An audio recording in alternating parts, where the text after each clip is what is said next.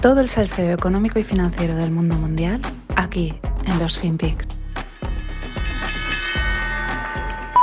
I look at the performance of stocks like GM and Ford. They soared on those electric vehicle announcements. Think about that. That's ridiculous. It's only 2% of their sales. And what if the other 98% or so forth are on their way out as the consumer preference shifts toward electric? They have problems. They're probably going to be facing some credit issues since they're hugely leveraged to the credit that people take out on their autos. And as prices go down, residual values go down. Where are the crazy valuations now? Are they in our stocks or is it in an auto stock where there might be losses? And what's that PE ratio? That's infinity. That's where the bubble is.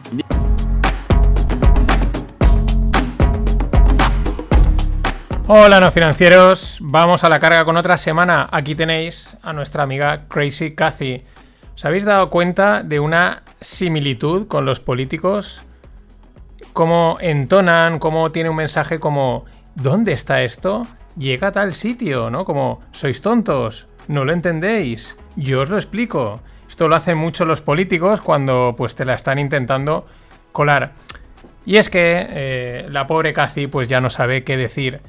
Mm, ahora sale diciendo pues que los PIE, los, el ratio de beneficios respecto a la cotización de la empresa, pues que si están disparados, pues indican dónde hay burbuja. There's where the bubble is, ¿no? Eh, ¿Quién te ha escuchado y quién te escucha, amiga Cathy? El tema es que el palo a RK es tal que, tiene que retorcer el argumento y contradecir su, su, discurso de hace meses. Yo me imagino la situación. Antes, cuando, R, cuando ARK era la estrella, recibía llamadas de Bloomberg, de CNN, etcétera, ¿no? Oye, vente, tal. Y ya, claro, claro, ya estaría encantada, me conecto, charlamos, tal. Soltaba sus cuatro valoraciones, stonks to the moon, ¿no? De, todo, buah, buah, buah. Y nada, seguir captando dinero. Ahora, pues sus fondos llevan un menos 50%. Y pues me imagino que cuando ve la llamadita, traga saliva y piensa, joder, que no me viene bien que me llaméis, que no quiero ir a la tele el, juego financiero entre manos fuertes, eh, pues es el que sale, por ejemplo, en la serie Billions, en, así conceptualmente, ¿no? Que es un juego de suma cero, yo voy contra ti, yo te quito el dinero, etcétera. Pero el juego entre las manos fuertes, los gestores de fondos, etcétera, y los inversores, ya sean tengan más dinero o sean pequeños, pues es un juego de ventas. Se trata de vender, es decir, captas capital y así cobras comisiones. Si encima tu fondo da rentabilidad, mejor. Si además da más rentabilidad que el resto, pues más mejor todavía. Es así porque la gente hablará de ti, te mencionan en la prensa, saldrás en los rankings, el dinero entra a puertas y en el caso concreto de los ETFs, que es lo que lleva Cathy, pues es un juego de comisiones bajas y volúmenes altos. Así que hay que captar pasta. Claro, Cathy ha dominado muy bien este juego en los últimos años, las cosas como son, ha sido una ventas de 10, al estilo Jordan Belfort. La tía salía, decía lo que la gente quería oír, eh, se ha metido también en el sector Ponzi en el momento adecuado y a esto le ha añadido una buena narrativa, que sí, innovation, growth, future, technology y todo esto. Y claro, le ha ido muy bien hasta ahora. He dicho el sector Ponzi porque igual que Cupi, que es un gestor, Harry Cooperstein o Henry Cooperstein, bautizó a Cathy como Crazy Cathy y lo clavó perfectamente, pues ha bautizado al sector tecnológico como el sector Ponzi por las locas valoraciones que tiene. Entonces, ¿qué sucede? Pues que con todo lo que subió RK y ahora toda la caída que lleva, tiene el mismo rendimiento que el Nasdaq. Es decir, si hubieses invertido en el Nasdaq, ahora mismo tendrías la misma rentabilidad que habiendo invertido en RK. Y aquí, pues claro, le pasan dos cosas a Cathy. Una, claro, no sabe por dónde salir. Se le acaban las narrativas de venta de sus fondos. Porque es que el mercado, el mercado siempre te pone en tu sitio. Da igual. O sea, esto, los believers y tal. No, el mercado coge y te pone en tu sitio. Y más de una vez te acaba poniendo contra la pared o te acerca ahí al umbral del, del, del este para saltar, ¿no? Que no me sale el nombre. Del arrecife no es la palabra, pero del, bueno, del cliff que me sale en inglés, perdón. Y claro, a ver casi ahora cómo vendes tu apuesta tecnológica y disruptiva para diferenciarte. Esto es, que la gente meta dinero en ARK y no en el indexado del Nasdaq. Cuando estás al mismo nivel de rendimiento y con mayor volatilidad y comisiones. Pues es que para irte a RK y conseguir lo mismo con más volatilidad y pagando más, pues me voy al Nasdaq. Este es el primer problema que tiene. Eh, segundo, casi tiene que desdecirse sin que lo parezca. Y es que ha pasado de decir implícitamente que las valoraciones daban igual, que empresas con unos múltiplos disparados eran capaces de subir más, pero bueno, más no, muchísimo más. De 20 veces ventas, no, no, 200 veces ventas. Esto va a ser la leche. Decir eso, ahora te sale decir que la valoración es importante, que un, que un P disparado es una burbuja. Claro, lo dice ahora que la burbuja de sus empresas se ha pinchado, en parte, y por lo tanto son otras las malas, son otras las que están en la burbuja. No, no, si de tonta Cathy no tiene un pelo. Crazy, Smart Cathy. Y de burbujas de automoción tenemos los datos, que ya decía, ¿eh? el coche es tal. Antes de la pandemia, el sector del coche, en su totalidad, tenía una valoración de casi un trillón. Ahora, la valoración son 3 trillones. Y hay que incluir que estamos con pandemia y con todos los daños colaterales de por medio, los problemas de la cadena de suministro, que si no hay chips, que si la economía se mueve pero no, etc.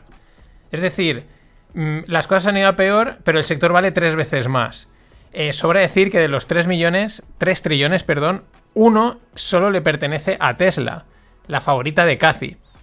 El tema es el siguiente. Vamos a dejar a un lado los múltiplos, valoraciones, que si cuánto vende, etc. Para mí el error es pensar que solo una empresa, solo una empresa, en este caso Tesla, es la que va a vender todos los coches eléctricos. O sea, pensar que las marcas clásicas, las BMW, Mercedes, etc., por no decir que las otras competidoras de coches eléctricos, eh, que ya de por sí invierten en I +D, se van a quedar de brazos cruzados viendo cómo les pasa por la izquierda. No quiere decir que no les pueda pasar, pero a mí me parece que es aplicar el modelo winner take it all, es decir, el ganador se lo lleva todo de Amazon o Airbnb, que es válido para estos casos en concreto a una industria ya establecida y que produce unidades físicas. Yo no digo, que no vea Tesla, pero no veo este mm, todo para ella. Y hablemos de Apple, que también está ahí, parece que intentándose meter en los coches, pero ahora la noticia no va por ahí. Se acumulan los retrasos y los rumores sobre las gafas de Apple, tanto fechas de salida como características, precios, etc. Pero bueno, para mí eso no es lo importante, porque eso al final, tarde o pronto, lo sacan. Eh, el tema es que las gafas, que es lo que comentamos en la nueva tertulia en Distonómica con Inma, eh, las gafas podrían ser eh, unas gafas normales, unas gafas corriente, de moda, como las que lleva cualquier persona por la calle. Y para mí este es el salto. Luego ya vendrán funcionalidades y usos, eso, es, eso se da casi por hecho, ¿no? Pero eso es importante, ¿no? Que sean unas gafas que te puedas poner, llevar por la calle como si no pasase nada, porque entonces visten, entonces es cuando se compran, se adoptan, incluso se ponen de moda, ¿no? Es que guay, llevas el, llevas el iPhone, llevas las gafas eh, y estás en un Starbucks con un Mac, joder, dentrísimo, ¿no? A partir de ahí, ya lo que queramos pensar que llevarán eh, AR, es decir, realidad aumentada, VR, realidad virtual, metaverso y todo lo que se nos quiera ocurrir. Pero ese paso es clave, que sean un, como unas gafas normales. Por cierto, ¿te acuerdas de las gafas de Google? Las Google Glass. La verdad es que nunca me quedó claro qué sucedió al final, el motivo de su cancelación no sé si a veces decían que, bueno, está claro que quizás era un producto muy temprano para el mercado, ahora parece que encaja más lo de Google.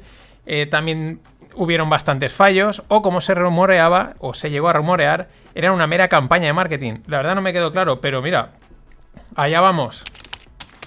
Y otro avance lógico e imparable es el de la robótica. En este caso, JD, que es una empresa de, pues, de vender muchas cosas, eh, que es una china, abre la primera tienda robotizada en Europa, concretamente en Holanda. Hace poco creo que también mencioné una empresa sueca que robotizaba los almacenes de las tiendas, ¿no? En definitiva, esto es imparable. Todo aquello que sea repetitivo se va a automatizar. Todo. Antes o después, todo va a caer. Si es una tarea física, será un robot el encargado. Si es una tarea digital, será un software. Pero todo va a caer. Esto tiene muchas ventajas, servicio rápido, más barato, competitivo, etcétera, eh, también muchos problemas, especialmente en el mercado laboral. Y ojo, no digo que la tecnología destruye empleos porque, uno, no lo creo, dos, no es verdad. Al contrario, genera muchos y muy variados. Pero son todos ellos de alta cualificación. Y aquí es donde está el problema. Que elimina puestos que requieren poca formación y genera puestos que requieren mucha. Y ahí se hace un gap difícil de llenar. En cualquier caso, yo lo tengo muy claro. Long Robotics Y nada, darle las gracias a José Luis Valdez Fernández por invitar una vez más a una caña y una Gilda. Y deciros que tenéis el Rogle disponible en el canal Rogle. Hay dos por duplicado, pero es lo mismo. Vamos con el mundo tequi.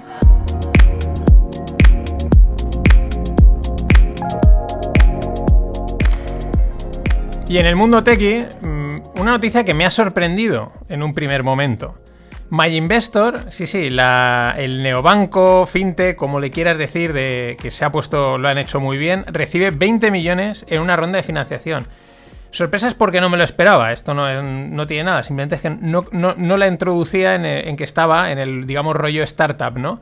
Eh, claro, asumes que el negocio les funciona, porque así es, y no caes en que, como es el caso, quieren crecer más rápido. Eh, es la razón de captar inversión externa en este tipo de proyectos. O sea, te va bien, podrías ir creciendo a tu ritmo, pero dices, oye, si me metes gasolina, pues voy más rápido, siempre que luego la sepas gestionar bien. De hecho, en ese tipo de casos es cuando es casi óptimo, ¿no? Porque te, les permiten crecer mucho, ¿no? Estos 20 millones se suman a otros 20 millones que consiguieron en 2019. La verdad es que el grupo de inversores que tiene detrás desde el inicio es fuerte porque está el Corte Inglés Seguros, AXA y Bank, entre otros inversores privados. Para poner en las cifras, eh, el último año han cuadruplicado la cifra de inversiones o el saldo de inversiones que tienen, ¿no? Hasta 975 millones, casi un billón. Y han multiplicado por 2,2 la cifra de negocio hasta los 1.800 millones. Ya he dicho que esto les ha ido muy bien. La verdad es que lo están haciendo perfecto. Eh, han sido un soplo de aire fresco y necesario para los pequeños inversores. Una buena comunicación, buena estética, una buena interfaz, fácil de usar, intuitivo, una gama de productos acorde, ¿no? Indexados, eh, fondos de, autor, acorde a lo que piden los inversores eh, o la nueva jornada de inversores, ¿no? Huyendo un poco de la banca tradicional y además con productos, la verdad, mm, yo creo que buenos productos de inversión. Y sin meterse en cosas raras. O sea, chapó. Y bueno, 2021 ha sido el año de los NFTs. Y siempre que los NFTs dejen de acaparar la atención, que eso está por ver porque van como un tiro, 2022, ya lo dije, pinta que es el año de las DAOs, las organizaciones autónomas descentralizadas. El tema es que los NFTs son fáciles de explicar y se entienden a la primera aunque no tengas ni idea de toda la tecnología que va por detrás. De ahí parte de su gran éxito. Aparte que luego, por otro lado, pues resuelven un problema que tienen, han tenido en el mundo del arte y en el arte digital. Pero bueno, algo fácil de entender que enseguida la gente le ve el uso, ¡pam! Lo que hemos visto. Y encima, pues tiene una parte estética visual muy llamativa. Sin embargo, las DAOs no son tan sencillas. Bueno, son todo lo sencillas que uno quiera. Esto es como, como casi cualquier cosa. Pero al ser la versión digital de lo que de las cooperativas digital de las cooperativas, podemos decir, pues necesitan un diseño de gobernanza, de participación y de incentivos sin fisuras, si no dan problemas, como pasó con la primera, con The DAO, ¿no? que fue el gran... derivó en un fork de Ethereum, hubo un, robo de dinero, etc. Y aparte ahí ya no digo si, si metemos el tema legislativo de por medio para que sean una realidad completa, como una entidad legal como cualquier otra, ¿no? Por eso son un, creo que más no es tan fácil que cuajen tan rápido o tengan tanta opción como los NFTs. Ahora, hemos empezado el 2022 muy fuertes en DAOs. Se está hablando, se oye mucho y se va a hablar mucho de ellas, especialmente si surgen proyectos como Mágico DAO, que pretenden comprar el Cádiz Club de Fútbol eh, para que sea propiedad y gestión de los aficionados. Se han inspirado el nombre en el mítico jugador Mágico González. Ahora os dejaré unas declaraciones de Maradona para que lo pongáis en contexto, pero cualquiera que sea futbolero pues conocerá, es, muy mítico en todo el fútbol eh, nacional y especialmente para los cadistas, que quieren retomar el club, ganar la liga y ganar la Champions. Hombre, de Cádiz no iban a ponerle sino guasa y por qué no. La parte legal de poder realizarlo, lo que decía a nivel legal puro eh, de hoy, pues eso está por ver. Pero lo dicho, este tipo de proyectos no hacen sino ser un empuje para la popularidad de las DAOs, las organizaciones autónomas descentralizadas o, entre comillas, simplificando, cooperativas en el formato digital. Pero es que además pueden ser un acicate para otras aficiones o entidades similares. Desde mi punto de vista y también a grosso modo, yo creo que las DAO podrían ser una solución muy buena para clubes deportivos, asociaciones, ONGs y entidades donde es muy importante que los socios no solo tengan voz, sino que sean muy activos, muy partícipes y aparte sientan la propiedad. Así que Eh, vamos, a, vamos a estar atentos a ver qué pasa con Mágico Dao. Os dejo con las declaraciones de Maradona. Hasta mañana. Me parece fantástico. Yo, yo, yo le cuento hazañas prácticamente de, de Mágico, porque la verdad que mm, tuve la suerte de jugar con él, con Argentino Junior, con el Barcelona, y después de ver los enganches que les pegaba a los, a los españoles, era único, porque si uno quería imitar al Mágico González no podía. Nosotros queríamos, queríamos en el entrenamiento, viste el gol que hizo el Mágico, viste el enganche que hizo el Mágico, y que lo queríamos tirar, queríamos tirar el enganche y casi nos desgarramos todo. Entonces, eh, es un placer realmente, es un placer verlo bien. Ser querido en la patria de uno es, es fantástico, porque dicen que nadie es profeta en su tierra, pero... Major economies should see the world as one community. Think in a more systematic way, increase policy transparency and information sharing, and coordinate the objectives, intensity, and pace of fiscal and monetary policies so as to prevent the world economy from plummeting again. Major developed countries should adopt responsible economic policies, manage policy spillovers, and avoid severe impacts on developing countries. The global low inflation environment has notably changed, and the risks of inflation driven by multiple factors are surfacing. If major economies slam on the brakes or take a U turn in their monetary policies, there would be serious negative spillovers. They would present challenges to global economic and financial stability, and developing countries would bear the brunt of it. The fundamentals of the Chinese economy, characterized by strong resilience, enormous potential, Hola, no financieros. Aquí estamos con nuestro amigo Xi Jinping con el, pues con el audio en inglés. Bueno, este es el discurso que ha dado desde China porque no ha acudido a Davos porque está produciendo la reunión esta de élites, la, la, que fastidia al mundo, ¿no? Mola mucho y tal, ya hablaremos de mañana, creo que igual traeré a nuestro amigo Klaus Schwab, que es también para darle de comer aparte. Pero en esta reunión, pues ha saltado esta, estas perlitas, es que es acojonante. Vamos, voy a destacar varias. Dice, las grandes economías tienen que ver el mundo como una comunidad. Eh, vamos a traducir esto. El mundo tiene que ser comunista y tiene que seguir nuestro modelo. Eso es lo que dice, literalmente. O sea, bueno, literalmente literalmente sutilmente interpretado, ¿no? Dice, el mundo tiene que ser una comunidad, en pocas palabras.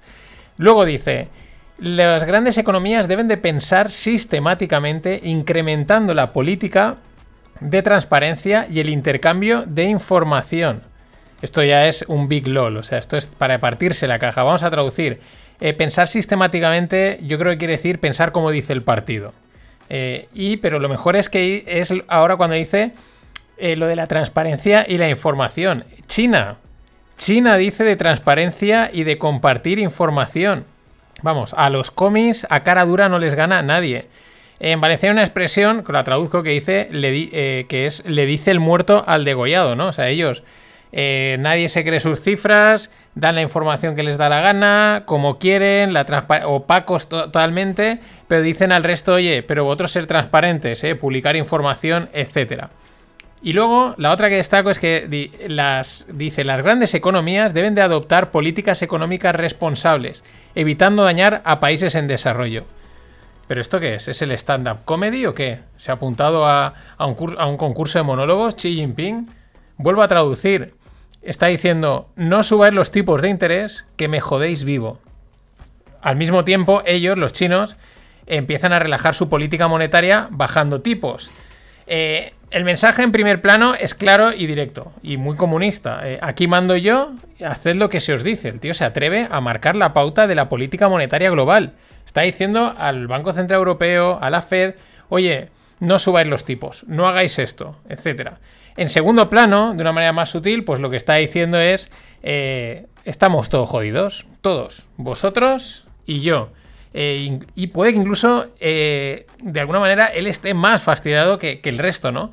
Porque por eso al final, en el cierre, eh, dice que China es resiliente, tiene potencial y es sostenible a largo plazo. Entonces tú no te haces la pregunta, ¿qué necesidad tienes de reafirmarlo? ¿Qué, qué sucede, Chi? ¿Que los datos internos no molan? ¿La cosa no pinta bien? ¿Y tienes que salir a reafirmar que China es más sólida que nunca? A mí esto me ha recordado a cuando alguien o alguna entidad o algún político, pues sin que se lo pidan, sale y desmiente algo. ¿no? Y entonces piensas, bueno, gracias por confirmar. Es, llama un poco la atención, ¿no? Pero por si había dudas, ayer salían los datos del 2021 de China y crece un 8,1%, eh, un incremento del 6,6 en el PIB, que enseguida todo el mundo comentaba diciendo, bueno, sí, bueno, bien, pero vamos a ver si nos lo creemos o qué hacemos con estos datos, ¿no? Mm, lo de siempre, China dice. Pero ahora ya no dice, ahora dice y tenéis que hacerlo. Si la semana pasada eh, los grandes bancos y figuras destacadas de las finanzas pronosticaban eh, entre 3 y 4 em, subidas de tipos, esta semana ya se habla de, incluso 6. Ya han dicho, es que es la risa, ¿no? Dice, mira, es que te lo tienes que tomar con humor, ¿no? Yo creo que dice, mira, pues yo más. Tú has dicho 3 o 4, pues yo digo 6. Ahí, te quedas. En cualquier caso, como dice Zem Karsan, Fed y Sinavox están acorralados. Y lo peor es que igual lo único que puede salvar a la Fed o a los bancos centrales es una crisis, siempre que no la generen ellos subiendo los tipos. Pero si te aparece la inflación, tienes que subir tipos, te está apretando el mercado por un lado, si subes te, jodes el balance, en fin. Fed is in a box. Mientras, el Bund alemán, mm, que es el bono a 10 años, está a punto de dar rentabilidad positiva y lo sorprendente es que es noticia. esto es una noticia. Sería la primera vez en los últimos tres años que el Bund va a pagar una rentabilidad positiva. Es que si nos, parece ya normal, pero si lo paramos a pensar es... Eh, ¿Cómo? O sea, si esto debería haber estado dando rentabilidad positiva desde hace tiempo. No, no, pues está a puntito, está a puntito y este es uno de los síntomas. Y lo de Ucrania sigue ahí. Parece que Rusia sigue desplegando las tropas, llegan vídeos por ahí, lo que pasa es que tampoco puedes tener muchas veces eh, darles mucha credibilidad porque, a ver, luego dicen, no, es que este vídeo era del 2002. Pero bueno, eso es lo que parece, eh, van enviando trenes con gente, tal, es también una forma de presionar, tampoco hay que alarmarse. Las negociaciones con Estados Unidos pues no acaban de marchar y para muchos eh, la intervención militar pues es altamente probable. Eh, lo dicen mucha gente, eh, bueno, es lo esperado. Lógicamente, si la OTAN se quiere expandir, pues Rusia se tiene que defender, aunque como bien apuntaba Jesús Pérez de Triana, que lo tuve en el rogue el año pasado y mola mucho, decía, a ver, a ver, que no es la OTAN la que se quiere expandir, que son los países los que se quieren eh, unir a la OTAN. Y hacía la pregunta así de, ¿y por qué? ¿Por qué quieren unirse a la OTAN? ¿Qué, qué es lo que pasa? ¿Cuál es la alternativa? ¿no? es como, necesito unirme a la OTAN para defenderme de mis colegas del vodka. Pero fijaros cómo tiene la sartén por el mango Rusia. En las negociaciones que están ahí, pues hablando, que si te invado, que si no te invado, etcétera, oye, no lo hagas, eh, pum. estaba sobre la mesa excluir a Rusia del sistema de pagos internacional SWIFT. Sin embargo, la Unión Europea y los americanos han retirado esa sanción, han dicho, no, no, esta sanción quitarla. Mejor centraros en, o centrémonos en sanciones puramente económicas. ¿Por qué? Pues porque el gas ruso, del que dependemos enormemente en Europa, y el petróleo que importa Estados Unidos de Rusia, que no es poco, se paga todo a través de SWIFT. Entonces, claro, eh, podían decir, mira, pues no te pago. Dice, vale, pues os congeláis. Eh, en pocas palabras, la sartén no es que la tenga cogida por el mango, la tiene, pero con las dos manos. Y la noticia saltaba por la tarde. Microsoft compra 69 perdón, compra la empresa de videojuegos Activision por 69 billions, nada más y nada menos. Bueno, Satya Nadella, que es el CEO de, bueno, el que manda en, Microsoft, eh, pues va muy fuerte y afirma que el acuerdo jugará un papel clave en el desarrollo de plataformas del metaverso. En 2016, Microsoft pagó 26 billions por LinkedIn y esa era la mayor transacción que habían hecho hasta la fecha. Pues bien, ahora sueltan ahí de tracatrá 69 billions, casi podemos decir casi tres veces lo pagado por LinkedIn.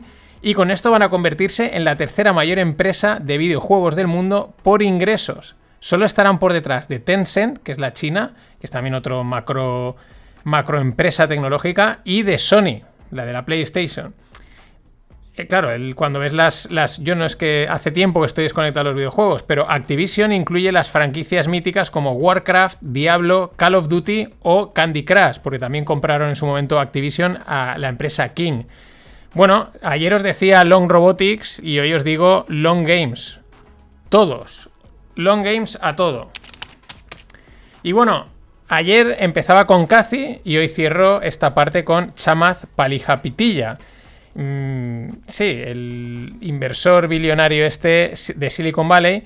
Si recordáis, durante unos meses estuvo al nivel de ventas de Cathy, ¿no? Mm, salían ahí, que si tú de Moon, no sé qué, esto es la leche, etcétera. Eh, la diferencia, pues que él es un billionaire y no, gestiona ningún fondo, es decir, no necesita captar no dinero. Él simplemente, pues no sé, no lo hacía por, por guay o porque por meterse medallitas, ¿no? No deben de irle muy bien las apuestas a Chamath porque ahora de repente sale ayer unas declaraciones diciendo que a nadie le interesa el genocidio uigur que se produce en China. ¿Cómo? O sea, te quedas como, pero esto desvía la atención. Esto es un clásico. Poner el foco en un nuevo problema. Un importante, que el problema caiga lejano. Algo difuso y de tinte social. Esta maniobra de comunicación político-comunista a mí me suena muchísimo. Eh, en fin, es una impresión puramente personal, ya digo, pero a mí me da que Chamath representa el declive de Silicon Valley. La flipada de quien ha triunfado, de quien ha innovado un huevo, se cree por encima de todo en ese punto de superioridad snob. Pero empieza a ser bastante, bastante pedante. Acabo de caer que ayer no recorté el audio. Hubo un momento que me, entró la tos y, se quedó, no, no lo edité luego. Acabo de caer ahora. Qué vergüenza. Es casi, ya digo, si es que esto es casi un directo. Vamos con el mundo Tegui.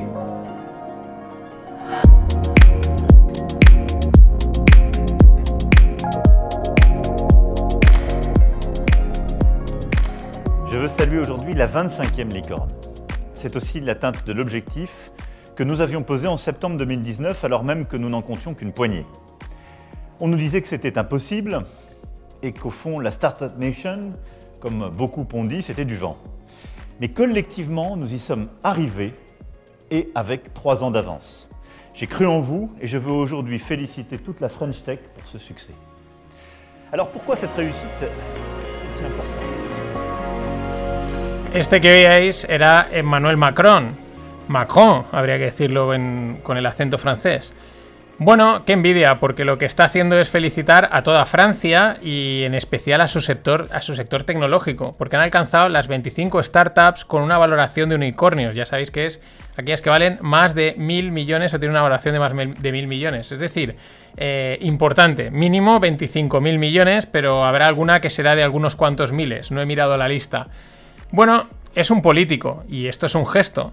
Pero qué relevante y qué diferencia con España, donde, bueno, yo España ni lo comento. Mm, podemos hablar de ley startup, podemos hablar de los autónomos, podemos hablar de mil cosas, pero este tipo de cosas hacen también bastante, ¿no? Eh, motivan, inspiran, la gente ve apoyo y sobre todo es importante porque hay que crear empresas, hay que eh, y sobre todo tecnológicas y desarrollar porque hay que posicionarse.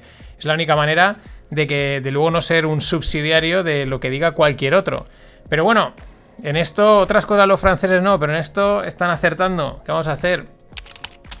Y bueno, en España, aquí acierta, la CNMV, la Comisión Nacional del Mercado de Valores, ha publicado una circular para regular la publicidad de criptoactivos. Esto era algo muy necesario, porque como hemos visto en los últimos tiempos, pues cualquiera literalmente sale a venderte cualquier cripto con cualquier argumento y sin ningún pudor. Y ojo, que muchos eh, parecen serios y con fundamento y parece algo, ostras, mm, no, no, es un chaval, ¿no? Parece que sabe lo que dice, pero os puedo asegurar que lo que dicen eh, no se diferencia de la peor cuenta de TikTok. Pues bien, la CNMV entra mm, y es capaz va a ser capaz de retirar publicidad de las cripto sin, si no tienen su visto bueno. Además, no importa que seas una empresa. Solo con que seas un influencer pueden decir fuera, incluso podrían llegar a multar no tienes por qué estar pagado. Eh, por lo tanto, los influencers entran en el saco y como he dicho, menos mal, porque actualmente, y esta es una de las críticas que siempre hago, el peor sitio para aprender finanzas es el mundo cripto. Es que no se pueden decir más chorradas financieras por segundo, literalmente. Y todo es por captar más followers, oyentes y o clientes.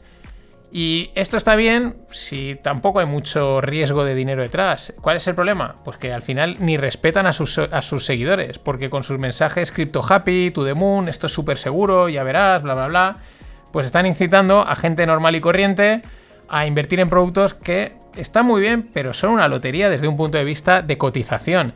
Y por lo tanto estás poniendo en riesgo el dinero de tu gente, de los que te siguen.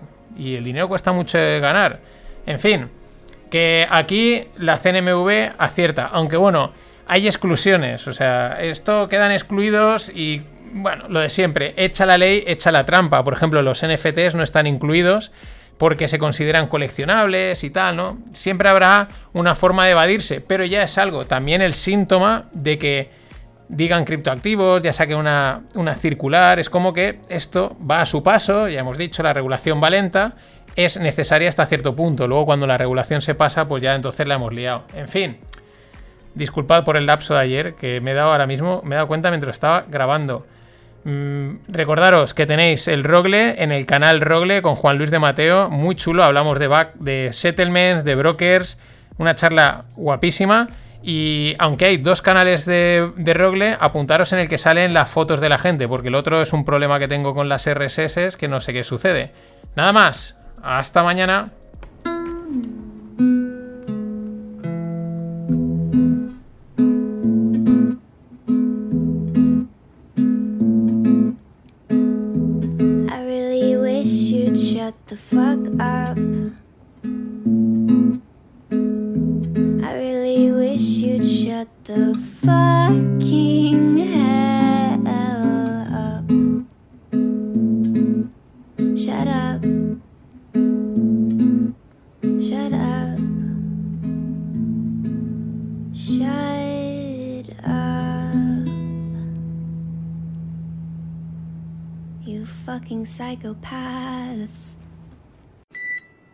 This pivotal moment, I see several priorities for the global agenda. We must continue to fight against the global pandemic. We must revitalize the global economy and accelerate its transition to net zero. We must preserve biodiversity by deploying nature based solutions, and we must narrow the gap between the rich and the poor to achieve more sustainable global development. With these goals in mind, it is my distinct honor and great privilege to introduce His Excellency Xi Jinping, President of the People's Republic of China, to open the Davos agenda. Hola, no financieros. Aquí tenéis al, al, tío que yo creo que es uno de los que más repelús me da, Klaus Schwab, el jefe, director, el máximo mandatario del World Economic Forum. Mm, si no os dijese quién es y os pusiese solo ese acentito, esa forma de hablar, así, con los ojos cerrados, y bueno, si le veis también, te dicen que es un ex general nazi emitiendo desde su escondite secreto y te lo crees. O sea, es, que el tío da repelús, ¿no? O sea, parece mentira también que eh, al nivel al que se mueve hable ese inglés tan atropellado, ¿no? Pero bueno, en vez de emitir desde un escondite secreto, pues Klaus Schwab emite en abierto para todo el mundo. Y nada, ahí estamos, recordando que estos son los de no tendrás nada y serás feliz. Yo me pregunto, si no tendré nada, ¿para qué quiero trabajar?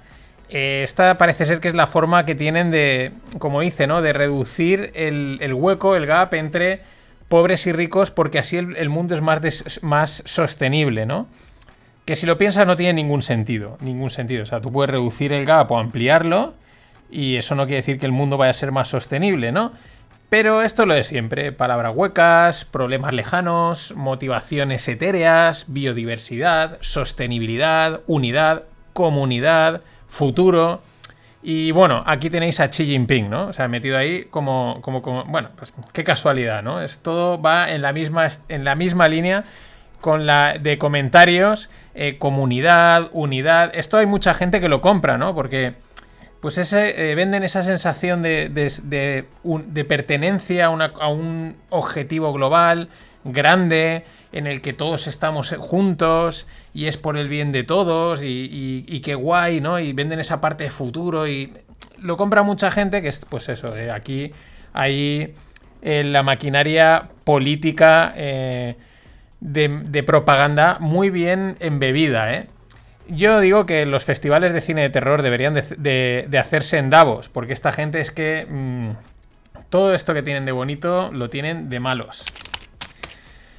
Bueno, la pandemia está durando demasiado y cuando por fin haya pasado, pues va a haber mucho, mucho que comentar, mucha hemeroteca. Estamos, yo no paro de tuitearlo porque es que no paro de verlo. Estamos en pleno COVID media flip, están dándole ahí el giro a 180 grados. Mm, Alguien ya decía hoy, no me acuerdo si era español o, inglés porque ya mezclo los idiomas en ese sentido, porque lo voy todo mezclado. Pero alguien decía que que sí, ¿no? Que, que parece que están ahí. eh, en breve empezarán a decir que ellos no querían, los políticos no querían hacer nada de lo que han hecho, pero la ciencia, eh, los científicos les obligaban, la situación, ¿no? Está, está trabajándose esa línea argumental. Pero eh, lo que sobre todo habrá que comentar serán las contradicciones, que han sido muchas. Algunas, la verdad es que no hace falta ni esperar. Veamos, por ejemplo, los países pues, que consideramos libres, avanzados y del top del primer mundo, pues el chafón que, digamos, nos estamos llevando, por así decirlo, ¿no? Empezamos por Australia con Djokovic. A ver, aquí está todo dicho, mm, no hay nada más que aportar.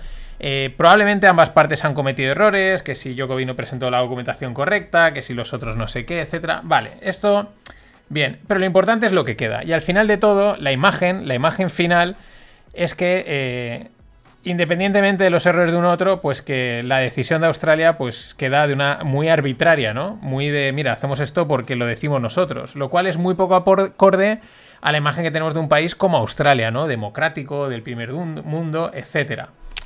Seguimos, Austria. Eh, bueno, estos son más estrictos, ¿no? Pero a principios de febrero empieza la vacunación obligatoria con hasta multas de 3.600 euros.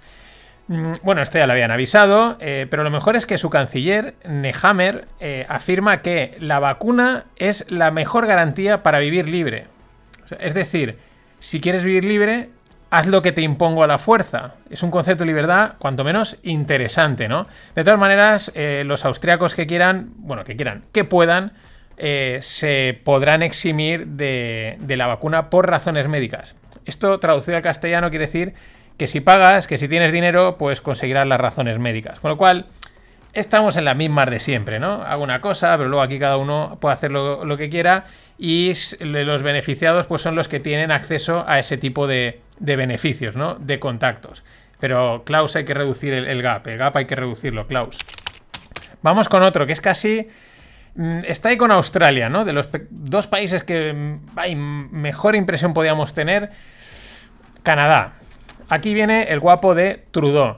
Eh, eh, personalmente, cada vez estoy más en contra de los políticos con cara bonita. Mm, Mejor que sean feos. Mejor que sean feos y no te engañan, no te, no- este es un ejemplo, con Trudeau. Bueno, planea prohibir la entrada de los camioneros americanos no vacunados. Se estima que el 40% de los camioneros americanos no está vacunado. El problema logístico que puede generar es cuanto menos grave. Y claro, pero no pasa nada. Eh, al final, pues no entran y nada, más inflación y más escasez de todos, especialmente de alimentos. Eh, la pregunta es, ¿tal fuente de contagio van a ser esos camioneros como para que te metas o metas en un problema logístico con la situación en la que estamos? O sea, lo que, lo que menos le puede dar a falta a la gente es que le falte, entre otras cosas, comida, ¿no? Porque mucha de la comida se suele transportar en camión. Pero no, no, es que eh, no puedes comer, pero gracias a eso no te, no te infecta. Al final, ¿qué es, ¿qué es peor? O sea, ¿cuál es el remedio peor? En fin, esto está claro que cada día más claro que excede los motivos sanitarios. En cualquier caso, Klaus Schwab approves. Muchos dicen que tras habernos acostumbrado a todas estas decisiones y medidas arbitrarias por la pandemia, pues las próximas serán con motivo del clima. Mm, ya iremos viendo. Algunas empieza sutilmente lo mismo. Los políticos empiezan a decir, uff, ya no es la emergencia climática, sino algunos mensajitos de estos que dices, uy, si lo escalan un poquito más, si tiran un poquito más del hilo, estamos, entre comillas, ¿eh? en muchas, entre comillas, eh, con cuarentena climática o cosas así similares, ¿no? Ahí ya tendrán que retorcer un poco más el mensaje, pero empiezan a verse algunos brotes Y algunas, claro, es que se lo hemos puesto a huevo, o sea, hemos tragado con todo, pues dicen, joder, yo voy a estirarlo. Pero claro, una cosa es lo que dicen y otra es lo que se hace. Mucha green economy y mucha sostenibilidad, pero la sostenibilidad de verdad, la de sostener la economía y nuestras vidas, está en manos de los combustibles fósiles. Fijaos en estos datos que presenta Javier de Blas, el, periodista de Bloomberg, eh, que trata todos los temas de energía y mola mucho. Alemania, 60% de su producción de electricidad es generada por carbón. Y gas, perdón. 45% se- eh, carbón, se- 15% gas. O sea, el 60% combustibles fósiles. Reino Unido, un 60% de su energía es producida por el gas, eh, de la electricidad. Holanda, un 70% de esa electricidad la genera el mix carbón y gas. Irlanda, un 90% de la electricidad, el mix carbón, gas y fuel oil. Eh, green economy, green economy, pero sin los fósiles no hacemos nada. Lo siento, Klaus, eh, los fósiles son baratos y lo más importante, que esta es la clave, están disponibles siempre. Haga frío, llueva, esté nublado o no corra ni una pizca de, viento. Es lo que hay. Eh, muy pronto, lo que hemos dicho siempre, para ser tan verdes.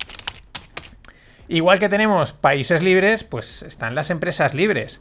Eh, la horda de empresas que está imponiendo la vacunación obligatoria a sus empleados es muy llamativa. La última ha sido Nike. Despedirá a aquellos que no estén vacunados. Vale, por un lado es entendible. Son libres de imponer sus normas. Mi casa, mis normas. Mi, mi empresa, mis normas. Vale, pero también lo son los empleados para coger e irse a otra empresa. Es verdad que esto en España nos choca porque no hay tanta movilidad laboral no hay tantas oportunidades laborales, pero en otros países es mm, hay mucho más movilidad y por lo tanto, ah, que no me gusta, pues mañana me cambio a otra y sin problemas, ¿no? Entonces, eso va por un lado. Pero es que por el otro lado estamos en una situación donde por todos los sitios dicen que no hay mano de obra. La competencia por la mano de obra es brutal.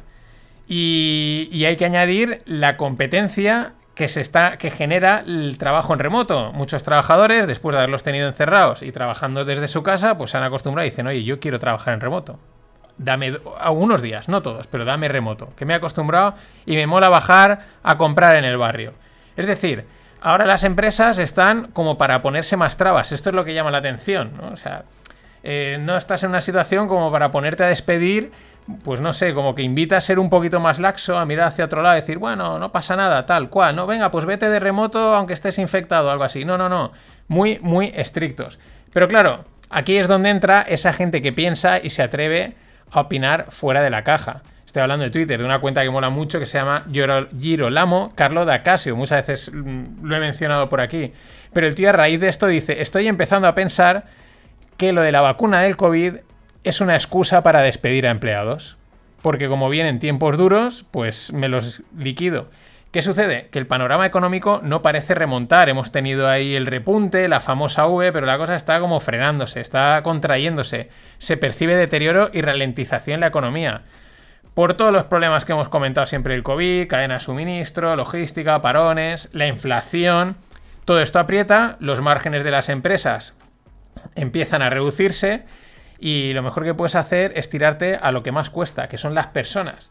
Y si encima lo puedes hacer con antelación y con una excusa, y con una excusa y con la que los sindicatos no te van a montar el pollo en la puerta, pues es que te lo han puesto a huevos. Este, este análisis es cuanto menos interesante. Ya digo, porque llama mucho la atención el empecinamiento de cada vez más empresas con la situación general que tienen.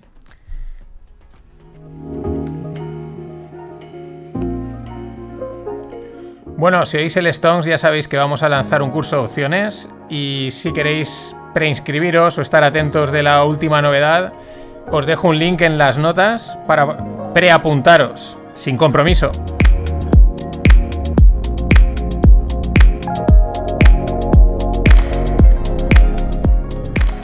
Vamos con el mundo Startup Tech. Hoy una de estas empresas que siempre dudas, dices, ¿es startup o no? Hablo de pelotón, ¿no? Porque es de estas que hace nada era startup, ya está cotizando. Mmm, hay ahí, en ese mix complicado. A veces también interesa estirar el, el hilo, ¿no? El nombre de startup. Eh, ¿Qué pasa? Pues que Pelotón cumple con una de las narrativas de inversión de los últimos tiempos. La comentábamos justo ayer en el grupo de Telegram.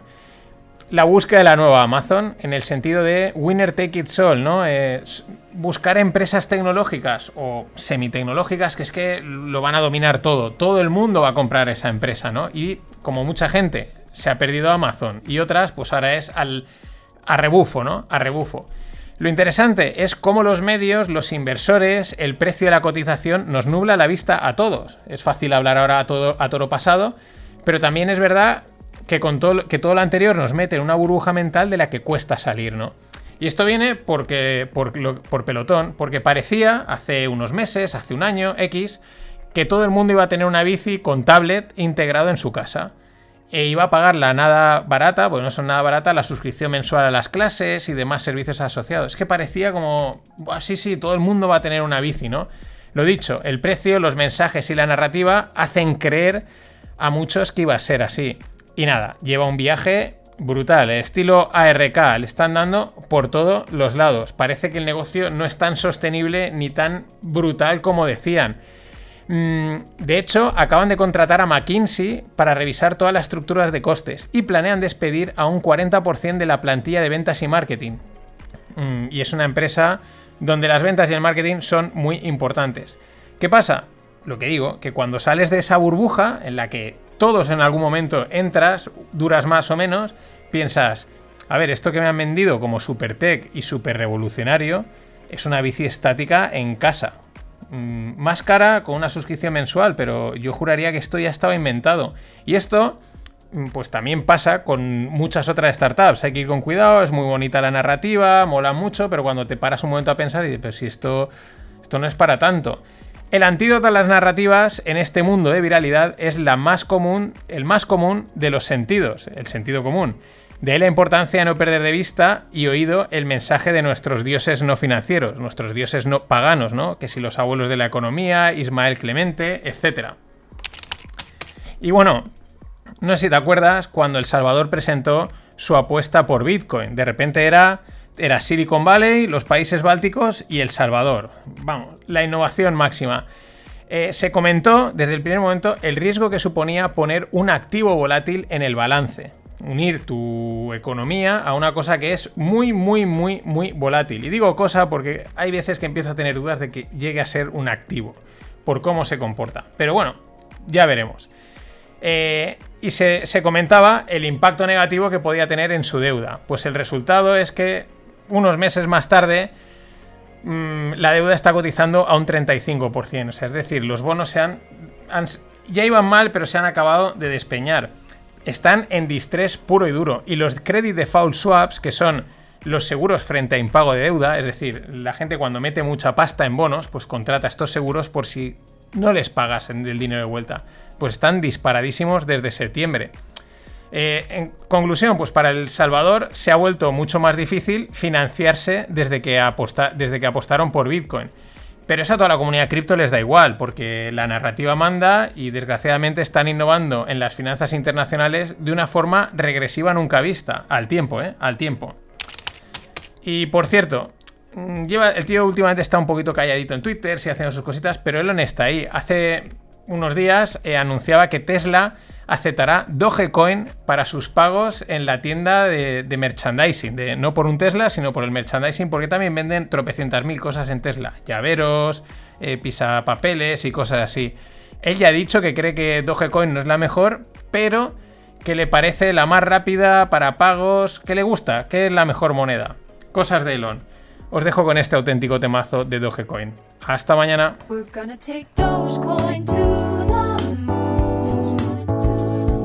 This crypto mean one dollar soon? I'm hoping it's safe, we can assume. Don't actually assume this. We're taking Dogecoin to the moon.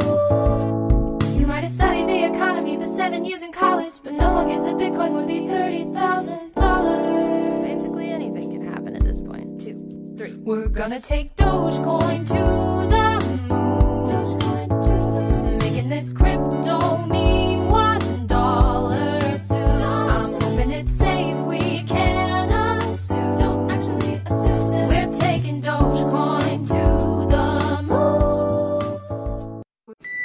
And so I think what you're going to see is that Russia will be held accountable if it invades. And it depends on what it does. It's one thing if it's a minor incursion and then we end up having a fight about what to do and not do, et cetera. But if they actually do what they're capable of doing with the force amassed on the border, it is going to be a disaster for Russia if they further invade, Ukraine, and that our allies and partners are ready to impose severe cost and significant harm on Russia and the Russian economy. And, you know, we're going to fortify our NATO allies, I told him, on the eastern flank if, in fact, he does invade. We're going to, I've already shipped over $600 million worth of sophisticated equipment, defensive equipment, to the Ukrainians. The cost of going into Ukraine in terms of physical loss of life the Russians. Hola, no financieros. Aquí tenemos a Sleepy Joe Biden. Vamos a rematar la semana con nuestro amigo Joe. Que bueno, eh, ayer habló sobre el tema Rusia-Ucrania. Hay negociaciones, ya sabemos que hay tensión. La verdad es que para lo grave que parece la situación, el discurso de Biden es vago, errático, difuso, eh, con algunas frases sorprendentes como hemos oído. Él dice, por ejemplo, supongo que Putin entrará en Ucrania porque tiene que hacer algo. Así lo dice, ¿eh? O sea, acojonante. También dice, eh, bueno, hay que ver si es una incursión menor, minor incursion o algo así, no sé si incursionado lo he dicho bien, pero, o intervention, no sé cómo será, pero dice, bueno, habrá que ver si es una incursión menor o si realmente hacen lo que son capaces de hacer, pues Rusia, para Rusia va a ser un desastre, ¿no? Y también dice, las grandes naciones no pueden lanzar faroles. Es como un discurso tibio, pero también ahí estás, ¿no? Mm, hazlo. A ver si te atreves, ¿no? Mm, ya digo, es por un lado un poquito como si no le importase a los americanos eh, poca contundencia en el discurso y luego no paran de repetir, cada dos por tres lo dice, en plan como así, resumiendo como, como, como, lo hagáis, os vamos a reñir mucho, os va a salir caro, os pondremos sanciones muy fuertes, ¿no? Que es como en un conflicto esta índole suena como a mm, no me convences, no me dices nada, eh, que me vas a poner sanciones, pues claro, está claro, ¿no? La máxima amenaza que le lanza es la que dice, la que ha dicho, ¿no? De eh, que si Rusia entra en Ucrania, lo que va a hacer es reforzar más la OTAN, ¿no? Como un juego ahí mm, intentando deducir, ¿no? dice, si queréis eh, reforzaros respecto a la OTAN, vais a conseguir lo contrario. Ya digo, discurso me parece poco contundente, difuso, vago, em, al estilo últimamente Biden, ¿no? Que va por ahí dando, bueno, ¿no? En, ese, en, el, tono Biden, que parece que se pierde un poco. Eh, por eso es preocupante la falta de autoridad americana en las palabras y en los gestos. Eh, ya digo, da la sensación de que da igual o incluso puede que les apetezca o que sea parte del juego. Es decir, a lo mejor lo que le está lanzando es un mensaje en plan, no dices, no dices que lo vas a hacer, venga, va, hazlo, adelante. Es como, venga, eso, si no sois una nación grande, no estás diciéndolo, invade. Eh, Rusia, pues no se anda con chiquitas y sus declaraciones sí que son firmes. Ellos dicen, la declaración rusa dice, llega un momento de la verdad cuando Occidente acepta nuestras propuestas o se encontrarán otras formas de, salvaguardar la seguridad de Rusia. Nos estamos quedando sin tiempo. Comienza la cuenta atrás. Mm, directos, ¿no? Como, bueno, o aceptáis lo que os pedimos o nosotros ponemos esto en marcha. La que tampoco se queda callada, que en sentido también son contundentes, es Rusia. No se anda con medias tintas y el mensaje de su presidente es un dardo a todos, incluido pues lo que ha dicho Biden, eh, porque dice, recordaros a las grandes potencias que aquí no hay pequeñas incursiones o pequeñas naciones. Dice, igual que no hay pequeñas bajas o pequeñas víctimas, eh, aquí estáis tratando con el presidente de una gran potencia, se refiere a, Ucrania, ¿no? Bueno, la dialéctica es mm, elevada, extensa, es directa. Mm, lo más probable es que en realidad ninguno quiera líos y esto sea un juego táctico. Nunca lo. Yo. Esto nunca está claro. Pero las tropas están desplegadas. También es verdad que por otro lado, el mercado, que siempre sabe algo más, los mercados siempre saben algo más, de momento tampoco es que parezcan excesivamente preocupados. Ayer corregía el SP500, pero parece más por razones técnicas y tal, que por, que por esta situación. Mm, pero ya digo, el mercado siempre sabe algo más. El mercado de este tipo de cosas, en cuanto realmente se ponen serias, mm, empieza a cotizarlas. También ahí podemos especular un poquito más. Quizás, y solo quizás, es un pensamiento vago, los americanos estén pasotas porque una, una movida así les quitaría la presión sobre los tipos de interés. Mm, al final, que si la inflación está alta, etcétera, que si los balances, que deberíais de subir los tipos, que si vais a reducir la pasta, pero claro, ya hemos comentado que eso afectaría a todo, podría causar, digamos, una crisis eh, financiera en los mercados que puede derivar una crisis económica, etcétera, y la has disparado tú, no te interesa, no te interesa ser tú el culpable, que te echen a ti la bronca.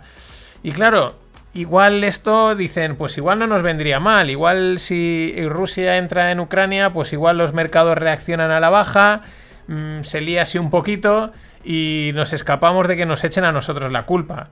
Y luego podrán decir lo de, os juramos que lo teníamos todo bajo control, todo, ¿eh? teníamos la inflación, sabíamos lo que teníamos que hacer, las políticas monetarias bien definidas, pero claro, pasó lo de Ucrania y mira, ¿qué vamos a hacer? Por si acaso, Biden confirma que él es capitalista. Look, I'm capitalist. I'm not a socialist. La pregunta es, Joe, ¿qué necesidad tienes de afirmar eso? ¿Que acaso hay dudas? Vamos con un variado de noticias. Eh, Reino Unido levanta todas las restricciones COVID. Ni mascarillas, ni mandatos de vacunas, los colegios ya los niños pueden hacer lo que quiera. Amigos, el poder de la fiesta. Las cosas como son. Eh, ¿Por qué? Por la movida de, Boris, de Boris, de la fiesta que le pidieron en Downing Street. De hecho, le montaron una performance 100 tíos con pelucas y tal en la puerta de Downing Street, con, una, con un mix que es My name is Boris and I like to party.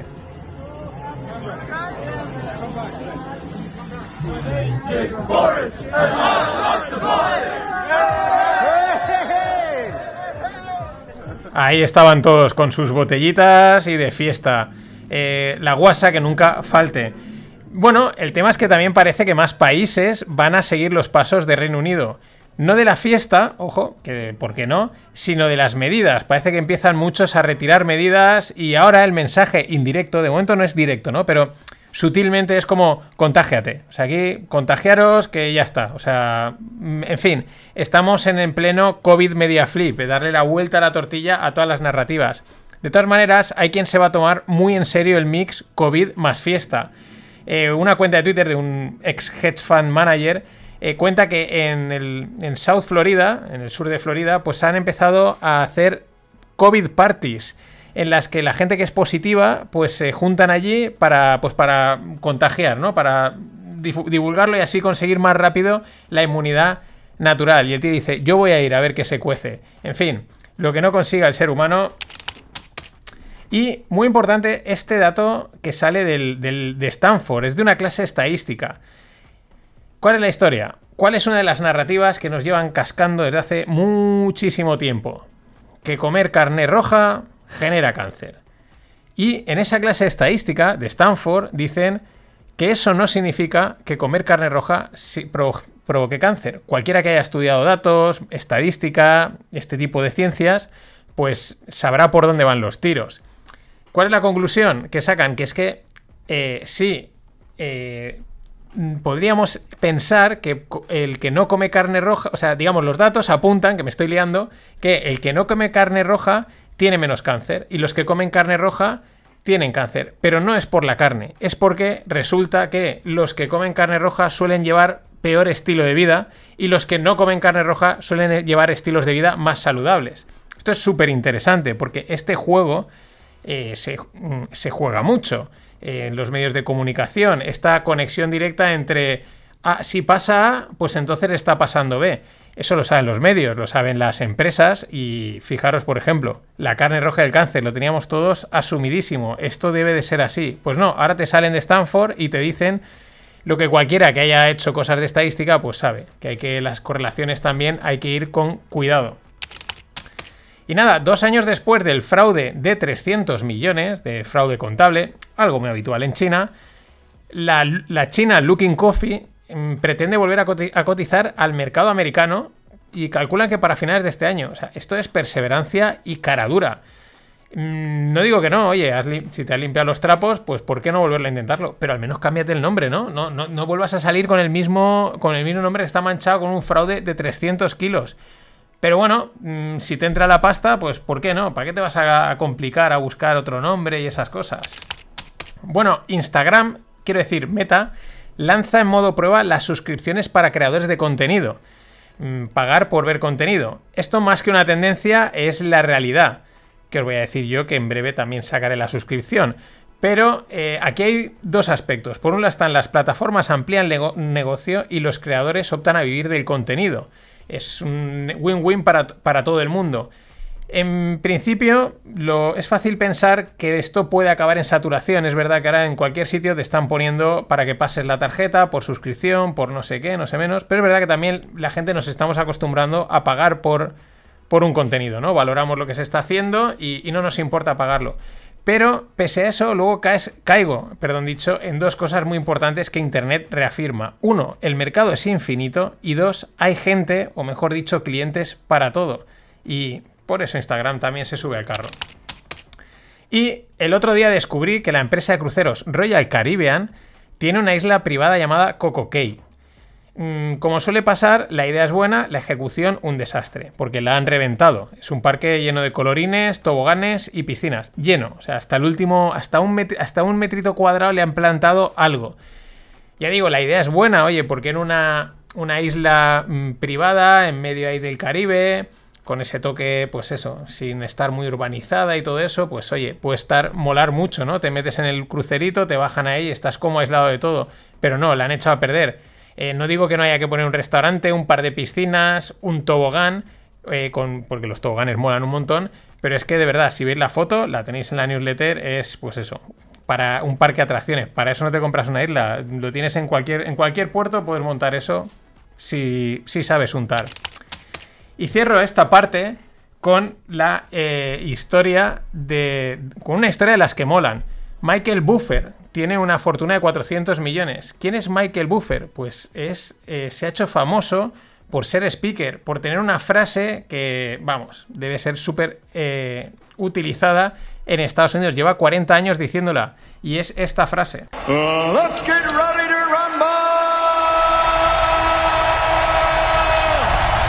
400 millones con la frase, nada más y nada menos. Por eso dicen, haz algo y hazlo muy bien. Sé el mejor.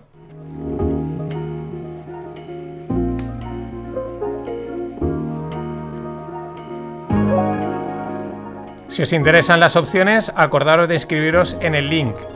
Y también acordaros que hay canal de Rogle, el duplicado ya está eliminado. Vamos a por lo tequi.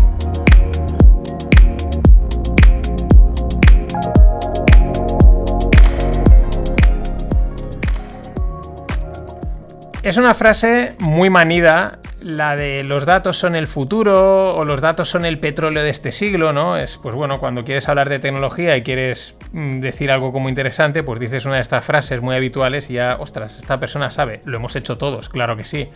Bueno, frases meme aparte y sabiendo que muchas empresas de las de internet en realidad viven de los datos, cada vez se ven más startups dispuestas a que nosotros también nos beneficiemos de la venta de nuestros datos. Por ejemplo, esta semana Olimer Proyectos entraba en el capital de Cubic Data, que se dedica al mercado de la publicidad online. ¿Cuál es el diferencial de Cubic Data? Pues que eh, comparten el 50% de los ingresos con los usuarios. Ahí es nada. Esto lo consiguen porque el usuario se registra anónimamente en la plataforma, elige los productos que le interesan, empieza a ver anuncios, máximo 10 diarios y pues llega a rascar 300 euros mensuales, que se dice pronto. Pero aquí se están moviendo bastantes cosas. Se junta, pues, mm, los propios emprendedores generando negocio, pero también se junta otra cosa que hemos hablado esta semana: la falta de empleo, mm, tiempo libre, pues oye, ¿por qué no dedicarlo a ver anuncios y rascar dinero? En fin, vamos a ver bastantes cosas interesantes, siempre que sea un win-win, why not? Y en la parte cripto, MSCI, que es la mítica firma de índices bursátiles, llega a un acuerdo con Menai Financial Group para entrar en el mundo de los activos digitales. Pues nada, seguimos con la convergencia o el takeover, como lo, como lo queramos ver. De momento me quedo con la convergencia. Esto sigue en marcha. Las grandes firmas financieras siguen tomando posiciones en el lado de las transacciones y de la custodia. Lo de siempre. puedes ir, podías irte allí a, a California a buscar oro, a intentar hacer, a encontrar el oro y hacerte rico, o podrías ponerte a vender palas y pantalones vaqueros y realmente forrarte. Pues esto es lo que están haciendo las grandes firmas de finanzas. Saben dónde está el dinero. Y en la, newsletter os dejo una gráfica que publicaban desde Bloomberg, desde Bloomberg, que me, me he equivocado, sobre las correlaciones de Bitcoin con el resto de activos. ¿Qué es lo que muestra la gráfica? Pues nada que no hayamos dicho aquí, nada que mucha gente no ha querido ni ver ni decir. Lo curioso es que la publiquen ahora, porque los datos los presentan desde el 2010, desde el nacimiento de Bitcoin. Pero parece que es como, bueno, ahora, como ahora pega, ahora de repente se están la gente dando cuenta de, que esto no correlaciona como decían, etcétera, pues es como ahora al hilo de la narrativa que corre. Esto es siempre lo mismo. Pero bueno, importante, pues nada, confirmando lo que, lo que se, se veía venir, que decía Ignatius Farray. Mm, desde el 2010, correlación con el oro, prácticamente cero. Por lo tanto, mm, el mercado, esto de que es el nuevo oro, pues como que no, no lo ve. Y ya van 12 años.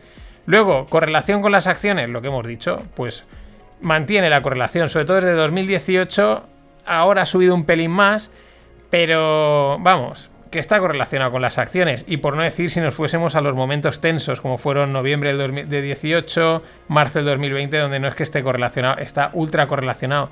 Pero vuelvo a lo mismo, esto va por narrativas. Entonces ahora parece que en el mundo cripto Twitter empiezan a, darse cuenta de esto y están como sorprendidos, ¿no? De, ¡buah!